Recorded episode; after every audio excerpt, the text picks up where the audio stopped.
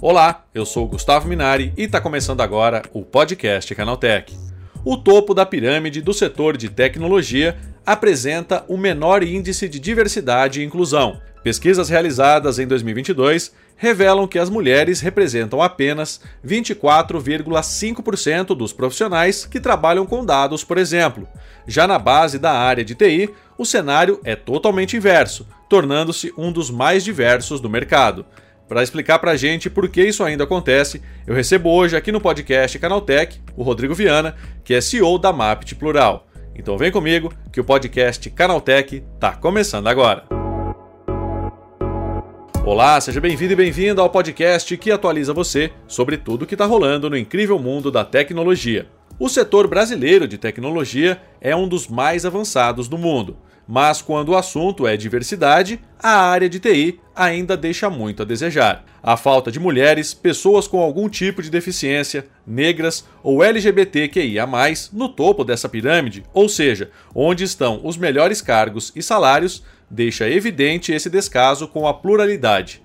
É sobre esse assunto que eu converso agora com o Rodrigo Viana, CEO da Mapt Plural. Rodrigo, por que, que ainda existe essa falta de diversidade no topo do mercado de tecnologia? Primeiro, é muito difícil você conseguir acelerar demais a chegada da diversidade no topo, sendo que nós temos um gap muito grande da base, né, hum. ainda. Então, a nossa distância entre a base e o topo é muito grande, são inúmeras posições, e agora, nos últimos 10, 15 anos, nos últimos 10 anos, eu diria que a gente começa a falar mais intensamente de diversidade uh, dentro do setor de tecnologia. Eu diria que ele, dentro de todos os setores da empresa, foi o último, Gustavo, a ter esse tema de uma forma mais latente, mais explícita nas organizações. E denota-se, claro, que, que quando você olha para várias áreas da companhia, a área de tecnologia é uma área que tem um gap muito maior do que outras áreas em relação a diversidade no topo. Então, isso eu falo de mulheres, eu falo de pessoas com deficiência, eu falo da comunidade LGBTQIAP+, eu falo de pessoas pretas e pardas, então estou falando da diversidade de uma forma ampla.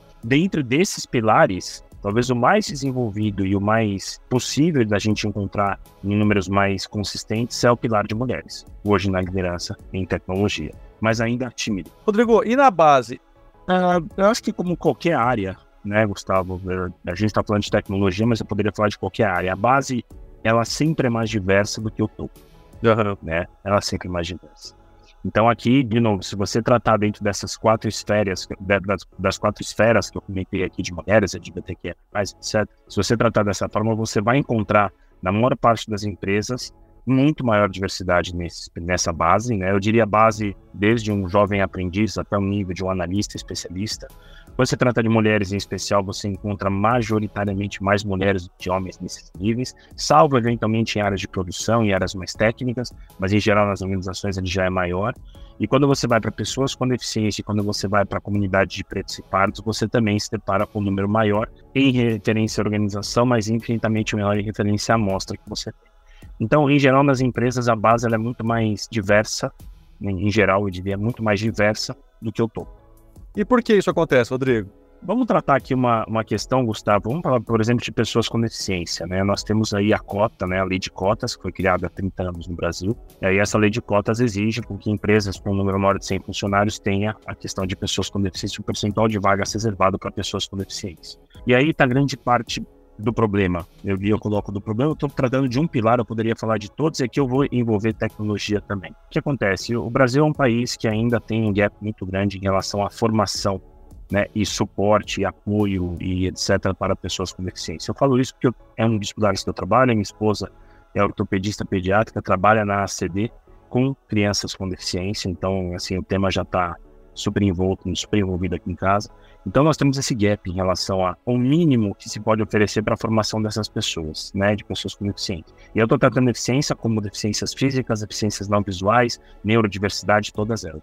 Uhum. A partir dali, as empresas entendem que para cumprimento de cota, eles entendem que é muito mais fácil você trabalhar na base da pirâmide que você não tem uma, um grau de exigência maior de formação, de idiomas, é, e eventualmente até de, de, de formação superior, né, de, e etc., para que você possa cumprir aquela cota. Né? Uhum. Então, isso, infelizmente, em empresas que não têm programas inclusivos, que não têm uma prática de diversidade e inclusão, é o que mais acontece. Então a gente está falando da base da base, Gustavo, lá de baixo, né? E como é que você desenvolve essas pessoas? Essa é a segunda parte do problema, né? Muitas vezes você não tem nenhuma política de desenvolvimento das pessoas para que elas possam ascender na carreira. Então, o investimento na formação dos jovens, dos e das jovens também. Vou pegar um exemplo de TI que eu acho que é super bacana hoje. Muitas das posições em tecnologia, elas têm um nível de exigência de idioma, de inglês fluente, por exemplo, inglês avançado e tudo mais. Nem todo mundo consegue né? E você tem hoje, por exemplo, na área de dev, inúmeras linguagens diferentes, né, para que as pessoas possam ter oportunidade de se desenvolver, eu tenho espaço para determinada linguagem. Eu falo com meu sobrinho até, sei lá, dois anos atrás, ele não conhecia nada de dev, se tornou um dev, e hoje ele é dev e trabalha numa super empresa aí como dev, de uma determinada linguagem. Então, as empresas precisam entender que quando se trata da diversidade, não é simplesmente convidá-los para festa, chamar para dançar. Sim. Essa, essa é uma frase super conhecida. Então, a diversidade é você ter pessoas diversas. A inclusão é quando você inclui as pessoas e tem um senso de pertencimento e acolhimento delas.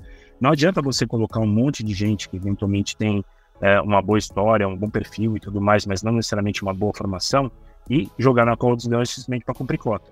Então, olha, vem cá, vamos fazer o seguinte: eu vou tirar o inglês como pré-requisito básico, é mandatório, vou colocar como desejável, e para as pessoas que eu entendo que dentro da diversidade tem potencial de um aprendizado maior, de um upskilling muito mais rápido, etc., eu vou dar um curso de formação em inglês para essas pessoas. Não necessariamente amplo, mas mais focado no mundo dev, dentro da linguagem X que essa pessoa já desenvolve. Então, olha que bacana. Então, você dá ali um período de três a seis meses para a pessoa com um benefício de um investimento em formação de inglês, que, dependendo da empresa e do número de pessoas, não vai sair caro para a companhia, e você forma ali, cara, 10, 12, 15 devs dentro da, da, linguagem que você quer, dentro daquilo que eles têm que fazer, com o adicional deles terem uma formação básica em inglês para entenderem a questão da dinâmica disso. Então, grande parte das empresas que têm políticas inclusivas hoje, Gustavo, elas têm políticas de formação de pessoas para desenvolvimento dessa base. Senão, nós vamos chover no molhado e continuar falando de base, base, base para a diversidade o tempo todo, e essas pessoas não conseguem ascender e crescer nas organizações também. Não, é verdade. Agora, Rodrigo, isso é um fenômeno, essa falta de diversidade é um fenômeno mundial ou acontece mais aqui no Brasil? Nesse aspecto, eu enxergo o Brasil muito avançado na uhum. questão das discussões sobre a diversidade. Eu acho que a diversidade está tá em todos os países hoje, está em todos os lugares. Claro, eu estou tirando aí países que têm questões religiosas, eu vou tirar essa questão, não é um tema para a gente falar aqui. Mas em países, vamos dizer, de primeiro mundo, né, Europa, Estados Unidos, etc., essa é uma questão muito clara nas organizações. Então, é claro que em qualquer organização que você tenha, independente do fato de você ter boas políticas, boas práticas e um investimento na diversidade, você tem as pessoas com os seus vieses e as suas barreiras. E eu acho que nesse aspecto o Brasil vai muito bem, porque nós temos hoje um, um ecossistema de desenvolvimento, de sensibilização e de educação sobre a diversidade muito forte. Né? Não é o que eu faço, meu negócio é recrutamento, mas eu tenho grandes parceiros, parceiras e parceiros que eu já conheço há muitos anos e que eu indico para as empresas quando querem fazer um trabalho de sensibilização. Lembrando que é, inclusão são três grandes etapas: senso diagnóstico é a primeira, sensibilização, educação, quebra de barreiras é a segunda, ou seja, learning. Na terceira você vai falar de inclusão, lá na frente. Então, as empresas, quando vivem essa jornada, eu vejo no Brasil muitas empresas fazendo esse tipo de trabalho, um trabalho super reconhecido pelo mercado, pelas consultorias que fazem o trabalho também. Então, eu enxergo que nesse aspecto o Brasil está à frente. O que eu acho que outros países têm que nós não temos são políticas públicas voltadas para a questão da diversidade, para que as pessoas tenham seus direitos básicos preservados ou oferecidos para essas pessoas. Eu acho que esse é o nosso grande problema. No setor privado, a gente faz um bom trabalho, claro, não de forma generalista, mas muitas empresas fazem. Eu acho que tem um gap grande no setor público hoje, em relação a essas, essas políticas também.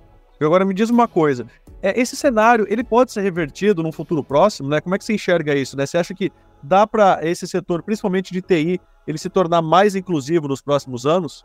Eu acredito que sim, Gustavo. Eu, eu enxergo duas coisas. Primeiro, a gente tem uma demanda muito grande de, de posições de tecnologia ainda no Brasil. Então, a gente sabe, a gente lê notícias, tendências, etc. A gente segue essas notícias, não tem como. Falando de que a gente tem um, um gap futuro de mão de obra no Brasil, um apagão de mão de obra de tecnologia no Brasil. Nós exportamos muitos talentos em tecnologia em geral, então a gente exporta para outros países, eles trabalham para outras empresas em outros países através do Brasil, ou ficam no Brasil também. A questão da mobilidade hoje é muito mais ampla também. Então, de certa forma, a mão de obra brasileira no aspecto de tecnologia é muito desejada. E nós vamos ter um gap. Você tem dois caminhos. A gente tem dois caminhos. Seguir com o gap a vida toda e ficar trocando, dançando cadeira o tempo todo no mercado. Isso naturalmente vai gerar uma bolha. Essa bolha vai explodir os salários. Já aconteceu isso. E que acontece, bom, num dado momento não tem vaga para todo mundo, os salários descem e a gente tem aquele caos, aquela crise de mercado. Então, esse é o caminho que a gente pode seguir, que já aconteceu no, no Brasil e já tivemos esse apagão também lá na frente, não só de mão de obra, mas de salários também, etc. Segunda etapa, formar pessoas. Uhum. E aí é um pouco desse investimento que as empresas têm que fazer para mostrar para as pessoas de que vale a pena você mulher, você pessoa com deficiência, você é, jovem preto e pardo, você da comunidade LGBTQIA+, você homem trans, mulher trans, olha, faça um curso de formação, se forme em ciência de dados, em processamento de dados, porque aqui nesta empresa nós temos um programa de aceleração para você que faz parte da diversidade.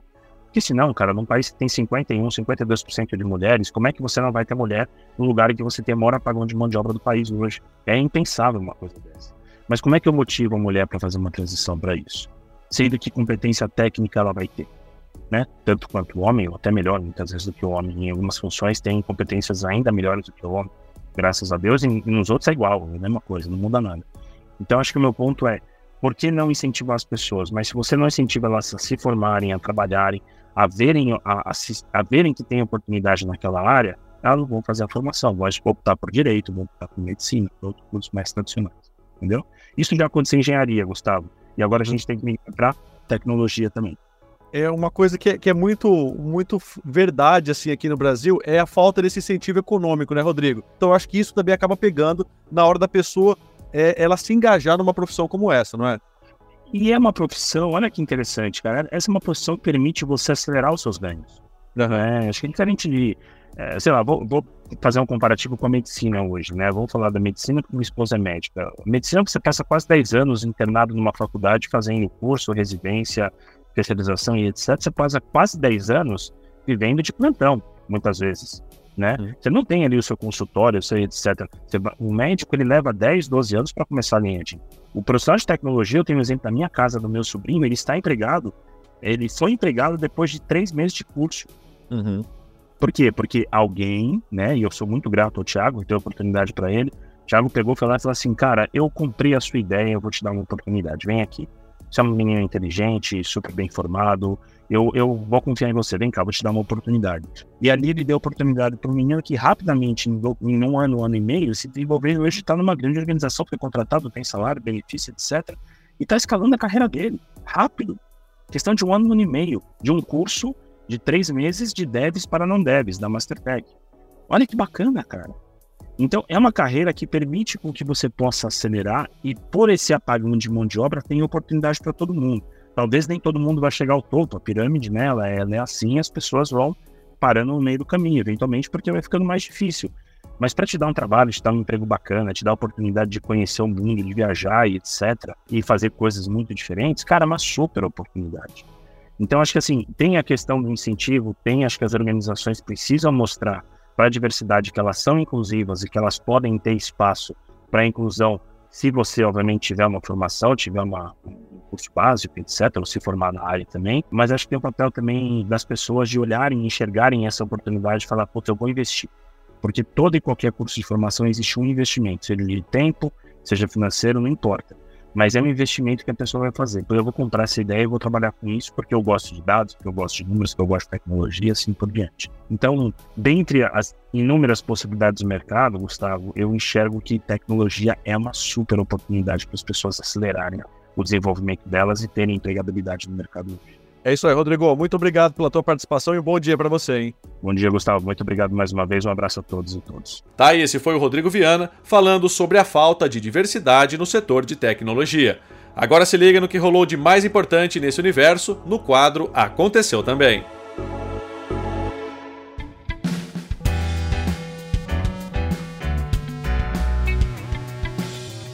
Chegou a hora de ficar antenado nos principais assuntos do dia para quem curte inovação e tecnologia. A Microsoft prometeu na última semana e cumpriu. O Copilot começou a chegar ao Windows 11 graças à mais nova atualização do sistema. Vale lembrar, aliás, que esse update não se trata da versão 23H2 completa, mas apenas de complementos para 22H2 com recursos da próxima grande atualização. A Microsoft Copilot para Windows basicamente integra todas as ferramentas de IA generativa da empresa dentro do sistema operacional. Ela continua em fase beta, apesar de disponível para todos, então sua atuação pode estar limitada e também conter mais erros do que o esperado. Quem pretende apagar a conta do Threads sem envolver o perfil do Instagram precisa esperar até o mês de dezembro. Desde o lançamento, o Threads foi promovido como uma rede social vinculada ao Instagram. As credenciais da plataforma de fotos e vídeos são a única forma de criar uma conta na plataforma vizinha. Portanto, a única forma de excluir definitivamente a conta do Threads é apagando junto, no mesmo processo, o perfil no Instagram. A campanha de divulgação e incentivo ao uso deu certo e o Google Mensagens chegou à marca de 5 bilhões de instalações nessa semana. Chamado anteriormente de Android Messages, o Mensagens do Google já vem instalado em modelos da linha Pixel, da própria empresa, mas atingiu um novo patamar de importância a partir de uma parceria com a Samsung. Da linha Galaxy S22 em diante, os smartphones da marca coreana já vêm com o app padronizado, algo que com certeza contribuiu para que o software quintuplicasse o seu número de usuários em três anos. O Google anunciou o fim de sua plataforma de podcasts, com os programas de áudio sendo incorporados ao YouTube Music a partir do ano que vem. A mudança marca ainda um investimento maior da gigante da web nesse mercado, como forma de fazer frente a outros concorrentes do ramo de streaming de áudio que também incluem essa opção em seu portfólio. A empresa não disse exatamente quando vai encerrar o suporte ao serviço, mas já revelou que os criadores de conteúdo terão acesso a uma plataforma de importação dos programas já existentes para o YouTube Music. Segundo Phil Spencer, chefão da divisão Xbox, o preço do Game Pass vai aumentar novamente no futuro. A informação foi confirmada durante uma entrevista ao Game Watch, enquanto Phil participava da Tokyo Game Show 2023. Na ocasião, o executivo foi questionado sobre a possibilidade de um novo aumento de preços para o serviço, e ele foi categórico ao responder que esse é um processo inevitável. Tá aí, com essas notícias, o nosso podcast Canaltech de hoje vai chegando ao fim. Lembre-se de seguir a gente e deixar uma avaliação no seu aplicativo de podcast preferido. É sempre bom lembrar que os dias de publicação do programa são de terça a sábado, com um episódio novo às 7 da manhã para acompanhar o seu café. Lembrando que aos domingos tem também o Vale Play, o podcast de entretenimento do Canaltech. Esse episódio foi roteirizado e apresentado por mim, Gustavo Minari, e a edição foi da Julie Cruz. O programa também contou com reportagens de Felipe Demartini, Felipe Vidal, Douglas Siriaco e André Lorente Magalhães. A revisão de áudio é do Ivo Meneghel Jr., com trilha sonora de Guilherme Zomer. E a capa desse programa foi feita pelo Eric Teixeira. Agora nosso podcast vai ficando por aqui. A gente volta amanhã com mais notícias do universo da tecnologia para você começar bem o seu dia. Até lá, tchau, tchau.